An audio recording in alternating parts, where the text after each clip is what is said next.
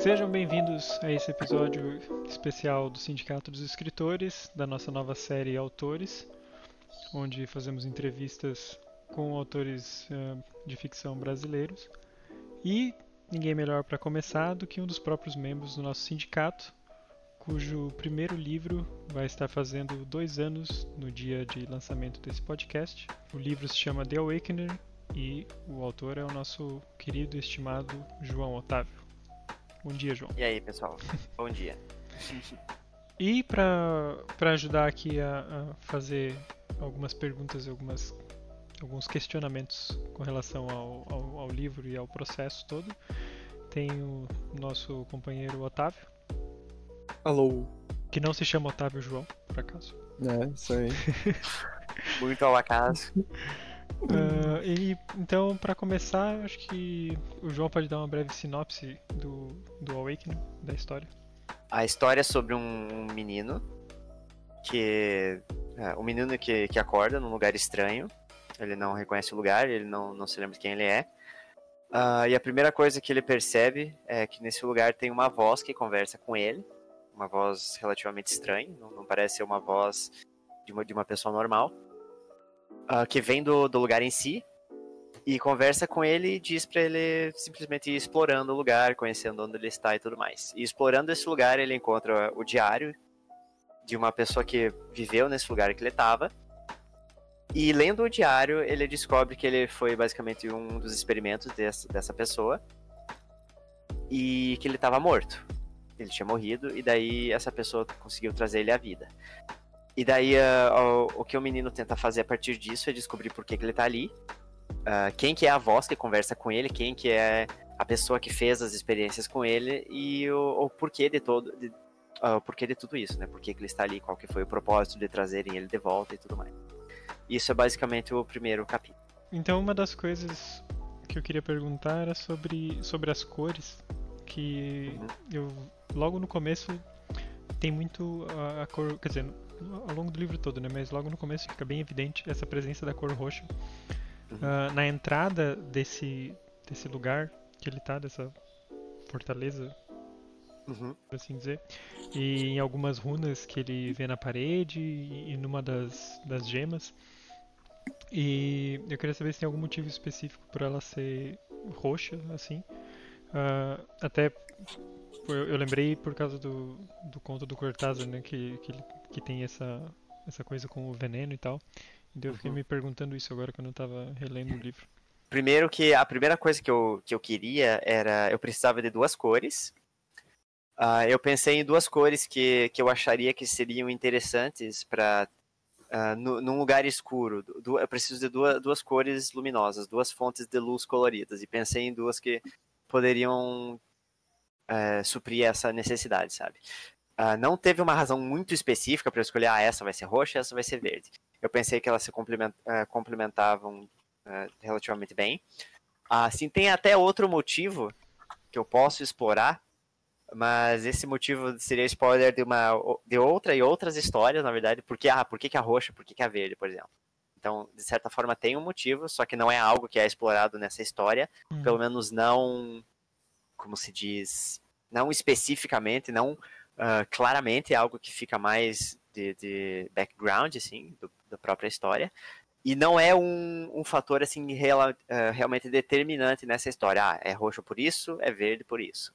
Eu precisava de duas cores que contrastassem e que, na, no caso, só representassem coisas distintas, de fato. E... Eu acho que a, hum. a, a, cor verde, na verdade, se, se uh, juntarem com outras histórias que eu escrevi e analisarem o, um padrão de cores, assim, a cor verde fica mais é, mais óbvio, fica mais claro o que, que ela representa em contrapartida com a roxa. Um pouco, na verdade, das, do, do, uso das duas cores também vem de, de todo o, o. Como se diz? Como se fosse. chega a ser até um clichê, na verdade, o, o padrão de uso de cores, assim, em, em, várias histórias, né? Não, não só nas minhas, e não só em histórias de fantasia. Mas, assim, a cor verde em muitos casos é associada à vida, né, por causa da natureza, uhum. da, da, grama, de coisas crescendo na natureza e tudo mais. E a cor roxa é uma cor às vezes, às vezes não, muitas vezes associada com algo talvez maligno ou algo mal, por por ser basicamente uma cor que remete a, pelo menos dentro do, do meu universo de, de mídias que eu, que eu consumo, roxo geralmente é associado com veneno e esse tipo de coisa. Sim. E a cor roxa também é muito próxima de, de, de trevas, de escuridão e tudo mais do, da cor negra, né, do preto que usam. Então, tem certa razão de eu ter usado isso, esse simbolismo também, mas não foi necessariamente a, o, o porquê. A cor Uhum. verde, nesse caso, não necessariamente representa a vida e a cor roxa não necessariamente representa a morte, no caso. Uhum. Elas apenas remetem a essas ideias. Uhum. É, foi o que eu, eu tinha um pouco ido um pouco por esse lado do pensamento Uhum. e também da, por algum motivo a, a magia e o místico me remete um pouco também o, o roxo, assim. Então, O roxo, né? é, Uhum. não sei por que também, mas, mas parece que é isso. Eu que a- Eu acho que, co- como leitores e jogadores que consomem né, mídia de, de fantasia e tudo mais, todos nós fomos condicionados a, a basicamente associar essas cores com coisas específicas, sabe? Então, é, eu acho que é, é até, não necessariamente normal, mas é realmente esperado, assim, que você já tenha uma noção do que, que aquela cor representa ou vai representar para você em determinada história. Por exemplo, se você pega a cor vermelha, é, ela pode estar Uhum. associada a várias coisas, geralmente ou a, a sentimentos fortes, né? Ou, por exemplo, amor ou algo muito violento, como raiva Uhum. e tudo mais, coisa, coisas de fogo, coisas vibrantes, assim, sabe? Uhum. Então é, é uma coisa, é uma característica já construída há muito tempo, em- tanto em jogos quanto literatura, seriados e tudo mais. E é como se fosse um, um eterno, uma, uma eterna trope que vai se renovando, né, cara, a cada, cada obra. Você pega, por exemplo, eu não sei se tem essa razão por trás, mas, por exemplo, as joias do infinito na Marvel. Você tem as, as cores básicas que as pessoas usam para representar essas coisas, Uhum. geralmente ali, né? As cores. qu- Quase as cores do arco-íris, né? Porque são cores bem distintas e bem, bem vivas. E Uhum. cada uma representa uma coisa. Mas eu não sei se no- na questão das joias do infinito tem uma razão de, ah, a pedra da realidade é a vermelha, por exemplo. Não Ah, sei se tem uma razão para isso, sabe? Tem algumas questões com, com teorias das cores. né? Eu, É, eu gosto como- muito, falando bem a Uhum. verdade, dessa questão de cores com simbologia por trás das coisas. Mas não é Uhum. algo que eu, eu, eu te- exploro ou sinto necessidade de explorar 100% e muito a fundo nas minhas histórias, sabe? Só em Uhum. algumas que as cores vão ser um tema mais, mais predominante, que vai ter mais exploração e explicação disso, mas nessa do, do Awakener não é o caso. Uhum. É mais a jornada do que Isso, a- as cores. Uhum. Exato. Ok. E, e outra coisa que, que eu me lembro muito de ser uma, um ponto de discussão quando você estava escrevendo e me mostrando os primeiros manuscritos no, no falecido, na falecida Sociedade dos Escritores Fracassados, que era Na Renascida, é, foi o que deu origem a, a esse, a esse podcast, há muitos anos atrás. Eh, era porque o, você falou ali sobre as vozes na história, né? E tem mais de Uhum. uma voz, digamos assim, que, que Sim. conversa com, com o menino, seja por meio de anotações que ele encontra, ou seja por uma voz mesmo falando com ele. E, e eu lembro de ter muito essa, essa preocupação de dar realmente uma, uma personalidade, e uma voz, digamos assim, diferente para cada um dessas, dessas forças que interagem com ele, né? E Sim. então eu queria que você falasse um pouco sobre, sobre quão- como é que foi isso, quão, quão difícil foi e quais foram algumas das, eh, das estratégias que você usou para para conseguir realmente fazer elas soarem diferentes. Ah, isso aí é uma coisa com. é um problema com o qual eu ainda luto bastante nas minhas histórias. Eu acho muito difícil e desafiador você dar uma voz única para cada personagem. Ah, no caso do Awakener, não foi tão difícil assim, porque eu até usei de alguns artifícios. ah, e, e o fato dos personagens que falam ou que têm uma voz na história também serem bem diferentes ajudou bastante. No caso do menino, é, é, um dos artifícios que eu usei já foi fazer ele não ter uma voz, né? Ele não, ele não fala, ele não consegue falar. Ele se expressa mais pelo, pelo em forma de ações e eu também uso do narrador para descrever os sentimentos dele às vezes. A voz que fala com ele inicialmente, eu quis dar para ela certo tom de insanidade, certo tom de loucura, assim, porque é uma voz que está vindo do, do próprio lugar em si. Então, que tipo de entidade pode ser essa? Então, eu faço ele. esse personagem falar bem fragmentadamente. Uh, O Uhum. quesito da a pontuação da história. Da história não, a, pontuação do diálogo desse personagem foi algo que eu quis transpassar essa ideia. Então ele fala, fala, fala frases e coisas bem pequenas, bem curtas. Em absolutos, né? Ele É, exato, exato. Eu, eu, eu tento fazer o personagem falar mais em absolutos mesmo, mais em exatos, sabe? Em vez de ficar Uhum. divagando sobre coisas. Foi algo que eu gostei bastante, que ficou nesse personagem, eu gostei bastante do resultado disso. A voz, por exemplo, do diário, que é um diário de anotações, né? O, o que o menino usa para descobrir sobre aquele lugar. Eu tentei ser bastante detalhista, porque acaba sendo o diário de um, de um cientista, né? De um explorador, pesquisador. E como estava sendo um diário em, de anotações, eu fiz ele ser muito minucioso nas descrições dele, então foi algo que eu, que eu me diverti bastante escrevendo, porque é uma forma de escrita de- de- que eu gosto bastante, de ser bastante explícito, de, de ser bastante descritivo, com detalhes. Então a- acabei ah, utilizando daquilo ali para para Uhum. não só escrever, escrever algo que eu estava com vontade de escrever, mas não queria deixar a história muito pesada, ah, por questões de descrição talvez excessiva. Então me usei daquilo para fazer daquilo também a voz de um personagem, que descreveria Uhum. ah, tanto os acontecimentos à volta dele, quanto as experiências dele de forma bastante verbal, sabe? Bastante descritiva. Eu lembro que eu comentei contigo na época que eu li dessa essa voz que tu descreve como a voz do lugar, né? Que é, é a única voz que tá diretamente conversando com o menino, né? E eu lembro que eu tinha comentado como eu achei que ficou muito bem construída a questão de, de como ela se desenvolve ao longo da história, né? É, nos primeiros momentos, é, você não sabe quais são as intenções dessa voz. E, e através desses diálogos, com, quanto mais eles vão se desenvolvendo, mais o menino vai explorando onde ele está, né? Uhum. Você vai, vai percebendo como o, o modo de falar não mudou da voz, mas agora você consegue compreender quais são as verdadeiras intenções dela, né? Eu acho que Uhum. isso é. Você co- consegue dar bastante vida ao personagem sem, sem de fato revelar com todas as letras o, o que ele quer, sabe? Eu acho bem, Uhum. bem interessante isso, esse, esse aspecto. É, todos os diálogos da voz eu, eu gostei bastante de escrever, porque foi relativamente desafiador. Eu tinha que passar o que a voz está querendo com poucas palavras, né? Porque, como você Uhum. disse, ela fala em absolutos. Então, foi algo que em certos, certos momentos foi bem desafiador, mas eu acabei gostando bastante dos resultados. Especialmente quando você demonstra algum sentimento mais, mais evidente, um sentimento mais bruto, assim como raiva, por exemplo. Uhum, Quando a voz está Uhum. passando isso, dá pra, dá pra ver bem. uhum. É isso aí que, é isso que eu, que eu quis dizer. Tipo, como no primeiro momento você não consegue dar uma, uma sensação específica do que ela tá querendo dizer, né? Mas tu vai percebendo pelas ações do menino, que é a avó, a avó, como você falou, a voz dele são as ações.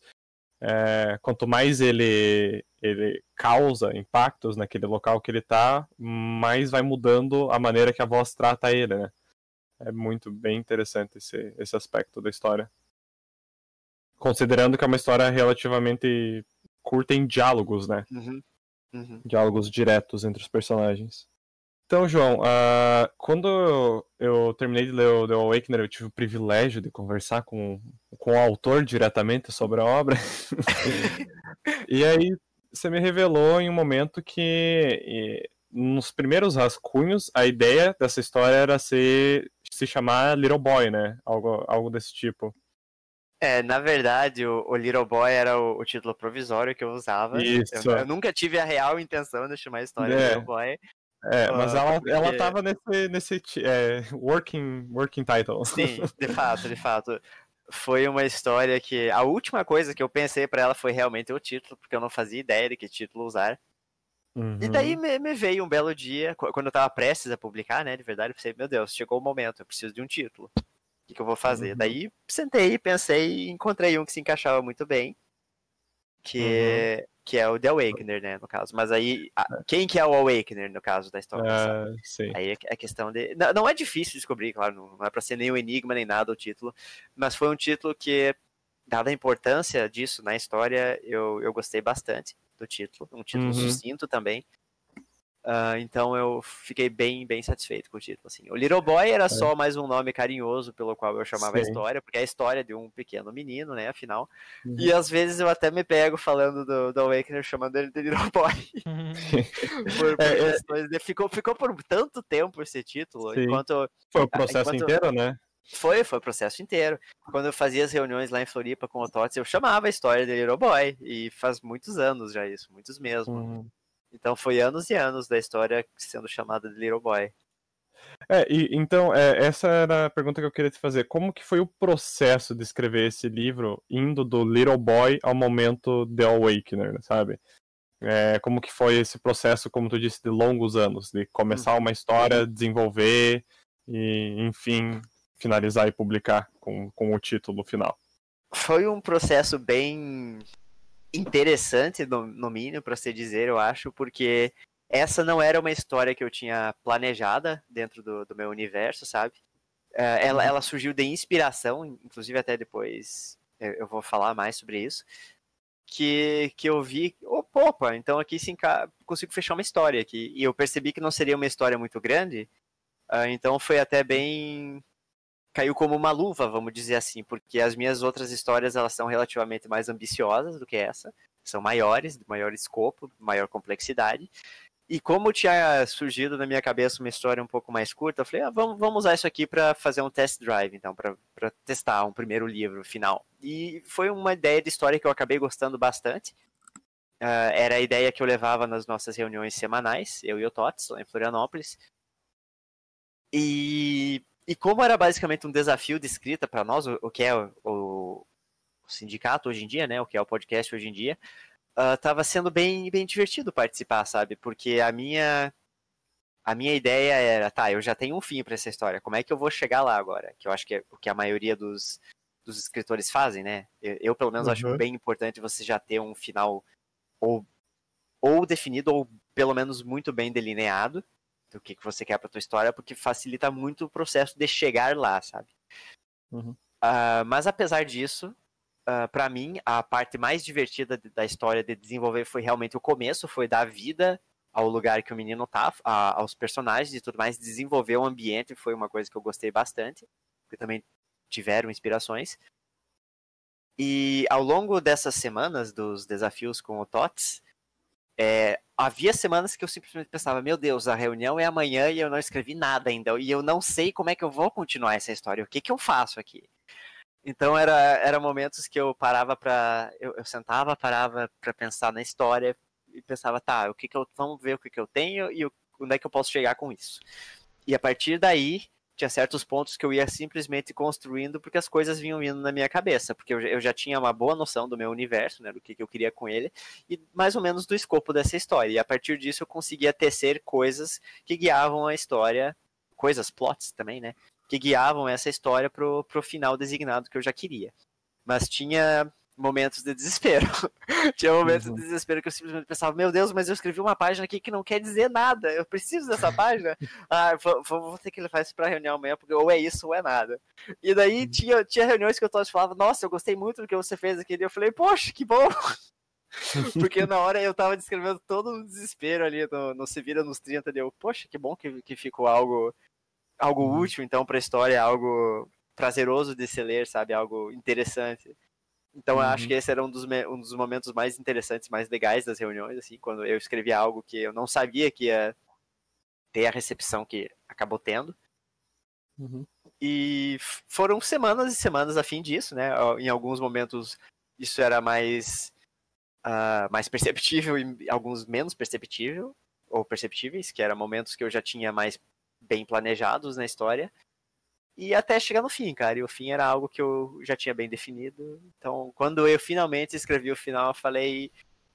Teve aquela sensação meio bittersweet, sabe? Tipo, poxa, uhum. beleza, terminei a história, mas. Mas eu terminei a história. Depressão pós-livro. Oi? Depressão pós-livro.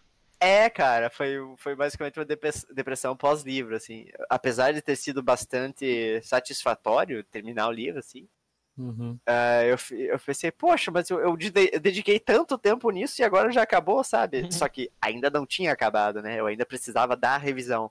Mas a parte uhum. mais trabalhosa, eu diria que foi escrever e desenvolver toda a história, uh, já tinha passado. Quanto tempo em média ficou em revisão a história? Em tipo, revisão? Depois, é, que tipo, esse processo Sim. de revisar e tal. Olha, o processo em si uh, durou alguns meses. Eu não sei dizer se chegou a dar um ano, acho que um pouco menos de um ano. Mas o tempo de eu terminar a história até eu revisar demorou, porque eu terminei uhum. a história, se não me engano, em 2014. E daí uhum. eu comecei a revisão em 2016. Eu tinha pensado, tá, eu tenho que revisar esse livro. Na verdade, quando eu terminei a história, eu já sabia que eu tinha que revisar, que revisar, claro. Mas como eu não, ainda não não tava com eu tava com planos de publicar, mas eu ainda não, não tava com coragem, sabe? Falei, poxa, mas eu já fiz o livro, que é a parte mais difícil, o que, que eu tenho que fazer agora?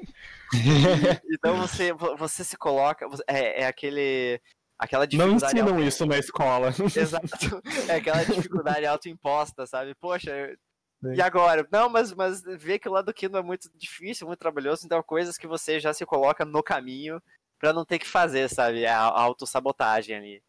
Uhum. E, e eu só fui revisar ele, de fato, quando eu voltei aqui para Capinzal. Na verdade, minto. Acho que eu antes falei que não tinha demorado um ano. Eu acho que chegou a demorar um pouco mais de um ano, sim, a revisão total. Eu fiquei uhum. dois anos sem tocar no livro, depois que eu terminei ele, né? Terminei em Floripa, uhum. quando eu vim morar para cá. Uh, demorou mais alguns meses, daí eu comecei a revisão do livro. Uhum. E dado o processo da revisão, eu alterei texto, eu, eu cortei boa parte do livro se não me engano, chegou a dar 20 a 25% de, de texto do livro que eu retirei, porque eu achava que era uh, coisa muito desnecessária, eu era muito prolixo, sabe? Uhum. Muito volumoso, sem, sem muito conteúdo interessante. E acabou fechando em 96 páginas, se não me engano, tem um livro no Kindle. E eu não lembro uhum. quantos. Eu escrevi ele no Gdocs, né? Eu não lembro quantas uhum. páginas ele tinha no Gdocs, mas ele acabou perdendo 20, 25% do seu volume, que eu, eu considero ser algo, hum. algo bem grande, né? Algo bem quantitativo, vamos dizer assim. Uhum. Mas eu acho que o, o caldo da história, né, o grosso da história, o mais importante da história, se manteve, né? Que é o, que é o plot uhum. principal. Uhum. Ah, sim, sempre tem. Como, como tu disse, a gente sempre percebe que numa escrita a longo prazo a gente acaba sendo prolixo em alguma alguma parte Sim. que outra, né? Então. Eu acho que é inevitável, né? No corte. Nesse uhum. momento, pois é. Mas isso que você perguntou do processo de revisão é até interessante, porque o começo da história foi muito mais fácil de revisar. Inclusive, uh, eu já deixo aqui de, de, de dica para qualquer escritor que esteja trabalhando num livro, pensando em publicação, que é o seguinte: não parem. Se você está no meio da história ou em qualquer outro ponto da história, não parem com a ideia, ah, deixa eu reler desde o começo e revisar isso desde o começo para chegar no até o ponto que eu estou. Não façam isso, porque eu fiz isso incontáveis vezes, incontáveis mesmo. incontáveis no sentido de que, tá, terminei a história, então vamos começar a revisão definitiva, né? Porque você precisa da revisão definitiva antes de publicar. Você vai ver o livro inteiro. E quando eu comecei, basicamente os três primeiros capítulos foram muito rápido, porque eu já tinha relido eles infinitas vezes, porque eu já tinha modificado eles infinitas vezes. Então é sempre, ah, nossa, falta aquele adjetivo, ele tem uma vírgula, não, eu posso mudar essa frase. Não precisa. Deixa tudo isso para a revisão final. Tá? Essa é a minha dica, essa é a minha dica de ouro, porque eu perdi muito tempo desnecessário revisando o começo da história várias vezes, pelo menos umas cinco vezes, os três, quatro primeiros capítulos. E é volumoso, sabe? É Mas trabalhoso. Deixou, deixou polido. É, nossa. Assim, assim espero, né? né chega, o negócio é, chega a é. brilhar. É, de fato, assim. Então, a, a dica principal é não, não volte atrás do trabalho. Deixe para revisar tudo depois que ele tiver terminado, que tiver concluído. Porque você vai voltar com uma mentalidade diferente, que é o que se espera, só que é bom você ter aquela mentalidade quando você for ver o livro inteiro, sabe? É, então, né, com, com esse teu comentário aí, eu vou aproveitar para fazer gancho de uma, de uma outra pergunta que, como tu já colocou, é, a questão de perder a, a mania de ficar revisando a cada nova linha que uhum. escrevia, por assim dizer, né? Uhum. Quais foram, dentre esse, quais foram os outros desafios que você encontrou no decorrer da escrita? Tendo em mente que você iniciou essa história sem a intenção de publicá-la, logo, tipo, ter ela como primeiro livro publicado, né? Você começou a escrever uhum. ela pelos desafios semanais do sindicato, né, que você fazia com o TOTS, mas aí em certo momento tomou um rumo que, ó, vai ser essa daí a primeira história a ser publicada e tudo mais, né? É, na verdade, ela de fato se tornou a primeira história a ser publicada porque, bom, além de, da razão óbvia de ter sido a primeira que eu terminei, né? Uhum. É, como ela era uma história, como ela é uma história relativamente compacta, não muito grande e compacta também no sentido do, da história toda basicamente se passar em um ambiente, eu acho que foi bem é, tanto um pouco desafiador quanto útil para fazer o world building, sabe? Para descrever alguns personagens, como o mundo funcionava. Então, isso foram alguns desafios que se apresentaram e que eu, eu espero, pelo menos, que tenha conseguido uh, uh, superá-los de, de, forma uh, razoável, pra, pro, tanto para a história quanto para setar o mundo, né? O universo em que a história se passa apresentar como alguns personagens se comportam com os outros, porque tem um, um subplot nessa história, no Awakener, num pequeno arco, que é derivado de outra história, que é basicamente a razão deles estarem ali. Então a uhum. origem dessa história se dá por outra história que eu ainda não escrevi, mas uhum. que ela uhum. certamente será escrita. Então, fazer já essa junção, poxa, mas eu tenho que escrever algo sobre algo que eu só tenho planejado e ainda não escrevi. Isso foi um desafio enorme.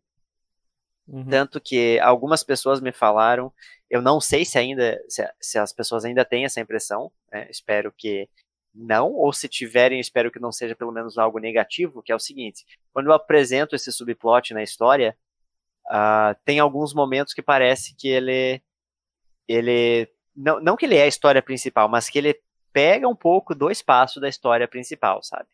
Uhum. Porque é como se deixasse a história do menino de lado e tá, vamos focar nisso aqui agora.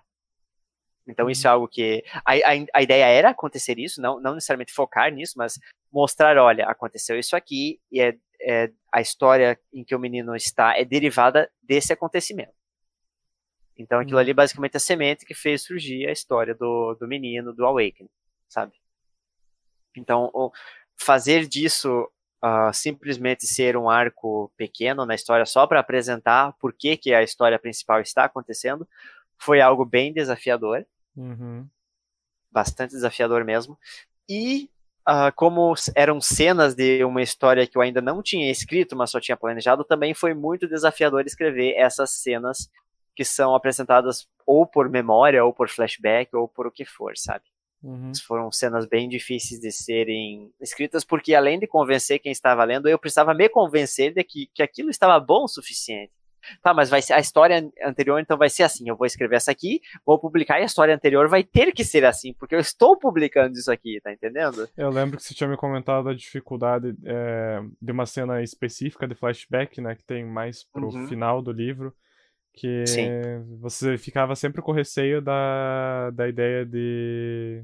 Uh, será que ficou coerente e tudo mais, uhum. né? Então eu consigo ver como, como deve ser realmente difícil você pegar um recorte de uma história que você tem planejada, mas ainda não de fato uhum. escrita, porque ela é essencial pra, pra trama dessa, né?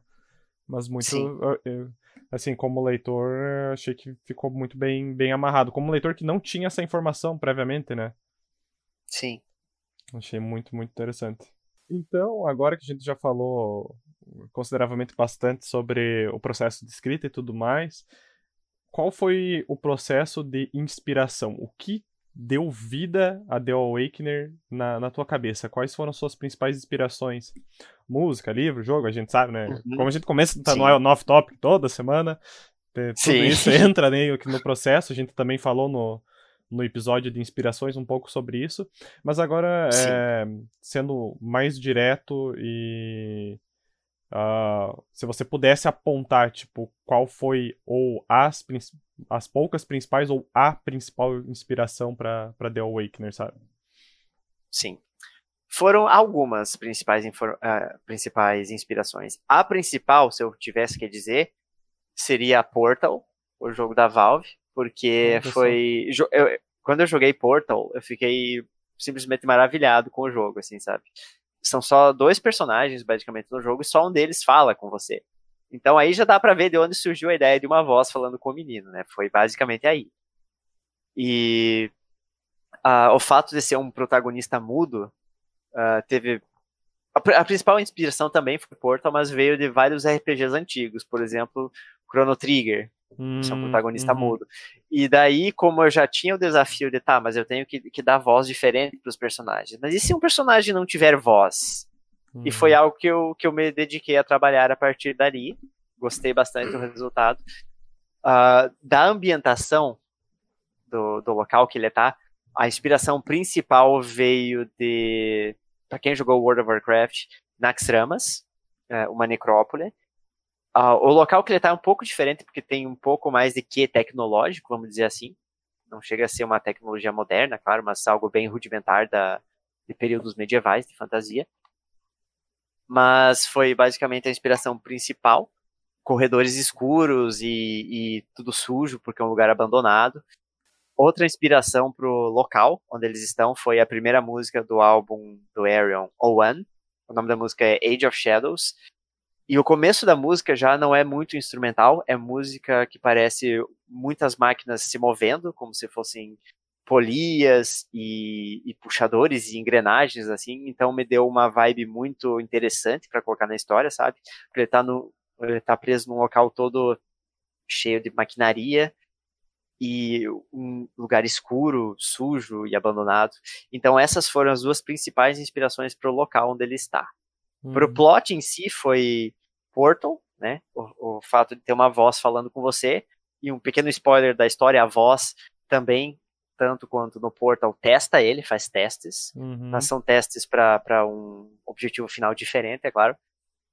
E um pouco mais do lado artístico, por exemplo, da, da própria capa do livro e tanto das cores, uma das inspirações para a capa do livro e para as gemas, tanto o formato quanto as cores, são os rupis do Zelda, que eu sempre achei uma forma muito bonita e muito interessante. Uh, tanto que numa das versões iniciais do livro, quando eu estou descrevendo o pilar com, com as gemas brilhantes ali, eu estou sendo tá sendo basicamente uma página inteira de descrito, pelo menos um parágrafo inteiro, só falando de como é o formato das pedras e de como elas estão alinhadas. Então isso é algo que eu cortei. uh, apesar de, quando eu escrevi, eu, na época que eu escrevi, eu queria muito que ficasse muito claro como é que tudo estava organizado, mas eu pensei, poxa, mas eu posso mostrar isso na capa do livro. eu até achei que seria, poxa, seria uma puta capa, seria uma capa muito bonita. Eu fiquei, de novo, uh, dando o merecido mérito ao trabalho do, do Paulo, Paulo Scabeni, que foi o ilustrador do livro. É, ele fez muito bem a capa, era realmente o que eu, o que eu pensava. E isso também me poupou uma prolixidade na descrição da, da cena que era bem desnecessária. Uhum. E as cores, por, por, eu não sei se foi por coincidência, agora pensando, ou se também foi uma, uma ideia e uma inspiração um pouco subconscientes, mas as cores das gemas no pilar são são também cores dos rupis do, do Zelda uhum. na história. Eu nunca mais vou conseguir olhar então... para essa capa da mesma maneira agora. você falou das rupis. Faz todo sentido no mundo. Consigo até ouvir o barulhinho que ela faz quando você pega ela no jogo. Faz todo sentido. Eu acho que é, é, algo muito icônico no jogo. Uhum. Assim, um, um, formato, sabe, muito icônico. Uhum. Então, Falando em jogo, eu queria aproveitar e engatar uma pergunta que eu lembro que uma das primeiras coisas que, que eu pensei quando eu li o início era que me lembrava muito de um jogo, né? Na época eu comentei do Bioshock, esse início. Uhum. Uh, mas você alguma vez pensou se, se, por exemplo, o The Awakener fosse um jogo, o, qual jogo ele seria? Que tipo de jogo ele seria, na verdade? Olha, inicialmente eu nunca, eu nunca tinha pensado nisso, na verdade. A primeira vez que isso veio à minha cabeça foi quando você mesmo mencionou, ou perguntou se eu já tinha jogado Bioshock, porque você falou que era um, uma, um cenário bem parecido, né? Que é uma, uma uhum. criança explorando um lugar assim abandonado, tipo um laboratório, e, e lendo pedaços de diário para montar a história e tudo mais. Eu, pô, pô, que massa e tal. Então é algo que eu, que eu tenho que jogar um dia.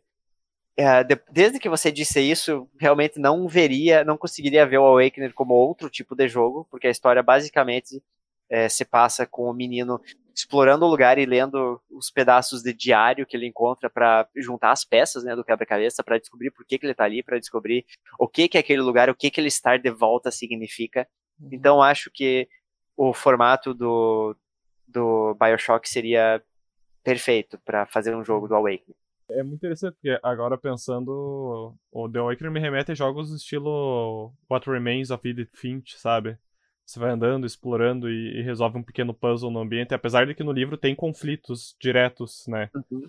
É, diferente desse estilo de jogo que é o, o What Remains, que é mais tipo andar, explorar, interagir com objetos, né? e resolver pequenos puzzles. Mas você ter falado do Portal é realmente esse início é, é bem bem remetente a, a, ao Portal de você estar tá num local tanto o personagem quanto o leitor ele tá num local estranho tentando entender o que está acontecendo, né? E tudo que uhum. ele tem são ordens vindas de um ser cujas intenções você não tem como é, entender ou prever. Uhum. Uh, mas então, partindo para um, um encerramento, o que, que você pode nos dizer que vem pela frente? Após ter lançado agora já, faz, já fazem dois anos né, do, do The Awakener, é, se você consegue nos dar uma, uma pequena ideia, não precisa ser é, muito elaborado, mas uma, uma pequena noção do o que, que você planeja pela frente após The Awakener, né? Lembrando que o The Awakener é um livro que está exclusivamente em, em inglês, né? Sim, é... por hora sim por hora. Então. Então, eu tenho já numerosas outras histórias planejadas. Vou focar só em uma para terminar lá primeiro, claro. Todas se passam no mesmo universo. Então, o meu plano atual é continuar uma outra história que eu já comecei, que eu acho que até já foi mencionado no podcast outras vezes, que é a Eternal Rain, que se passa no mesmo universo, não envolve nenhum desses personagens, mas se passa no mesmo universo, até para a própria ambientação. E como eu disse antes, é uma história mais, mais complexa, que envolve mais personagens, tem uma, uma trama também mais complexa, que vai ser bem desafiador para mim desenvolver tanto a trama quanto alguns personagens dela. Uhum. Então, o que vem pela frente é basicamente isso aí. Uhum. Essa história é a, a, próxima que eu tenho em mente para publicar. Mês que vem já, né? já tá pronto. Já, tá pronto. É, é. E onde seus leitores podem encontrar o livro? E também encontrar hum. você, né? No caso, o, o autor João. Eu estou perdido pelas ruas de Capinzal, mas nem tanto, por causa da pandemia. uh, e o livro, por hora, está exclusivamente à venda uh, na Amazon, na Amazon Store. Tanto em formato Kindle quanto em formato livro físico, né? No uhum. Kindle ele está de graça para quem tem o Kindle Prime. Uhum. E vai ter uma promoção? Ah, é bem lembrado. E eu vou deixar o livro por, eh, de graça por duas semanas, a partir do dia 1 de abril, que ele vai fazer dois anos de publicação. Eu vou deixar ele de graça por duas semanas no formato Kindle. Que inclusive foi assim que eu peguei ele para ler. Acho que foi, não sei se foi de um ano ou no lançamento, não lembro agora que você tinha deixado o Kindle. Uhum. A versão digital dele gratuita e depois. Mas depois eu acho que eu foi peguei, no ano, é, é, se não me engano, foi no ano. Depois eu também peguei uma física para dar meu suporte ao, ao autor. Hum, o livro também está presente no, no Goodreads, para quem gosta de, de marcar, e também um bom local para deixar reviews, né? Quem, quem tem interesse. E mencionando que o livro, a princípio, só está disponível em inglês, eu já fiz uma tradução do primeiro capítulo e vou disponibilizar ele junto aqui no, no link do nosso podcast, desse episódio. Então é isso, essa foi a nossa, nossa breve entrevista com, com o João. Espero que o pessoal tenha ficado instigado a, a, a ler o livro. E o link para o livro na, na Amazon vai estar tá no, no, na descrição do podcast e no post no, no sindicato dos escritores.wordpress.com para quem quiser aproveitar essa promoção. E aproveitem também para indicar para os amigos o, o, livro, já que vai estar de graça. Espalhem para quem puder e, e depois de lerem, lembrem de deixar review, que é, é a forma mais.